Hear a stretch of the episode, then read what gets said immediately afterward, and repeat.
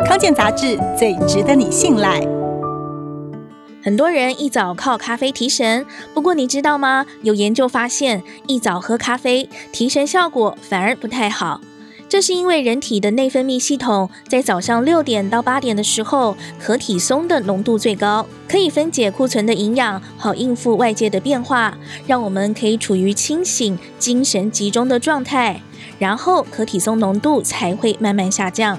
体内的可体松浓度高，会降低咖啡因提神的效果，因此就得喝更多咖啡才能提神。所以专家建议，最好等到十点过后，可体松开始慢慢下降的时候，再摄取咖啡因。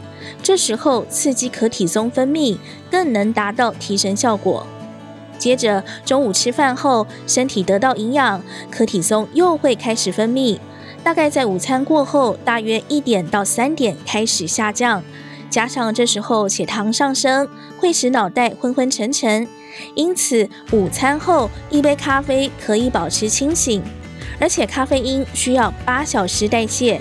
有些人太晚喝咖啡会影响晚上睡眠，因此建议下午一点到三点喝咖啡最好。不过还是要提醒，虽然咖啡因可以提神醒脑，但摄取太多，不断预支体力，会让人对于咖啡太过依赖，反而越喝越累。停下来不喝，还可能产生戒断症状，包括头痛、疲倦、忧郁、烦躁、恶心、呕吐等不舒服的状况。根据欧盟食品科学专家委员会评估，每人每天的咖啡因摄取量最好控制在三百毫克以下，也就是大约两到三杯咖啡就可以了。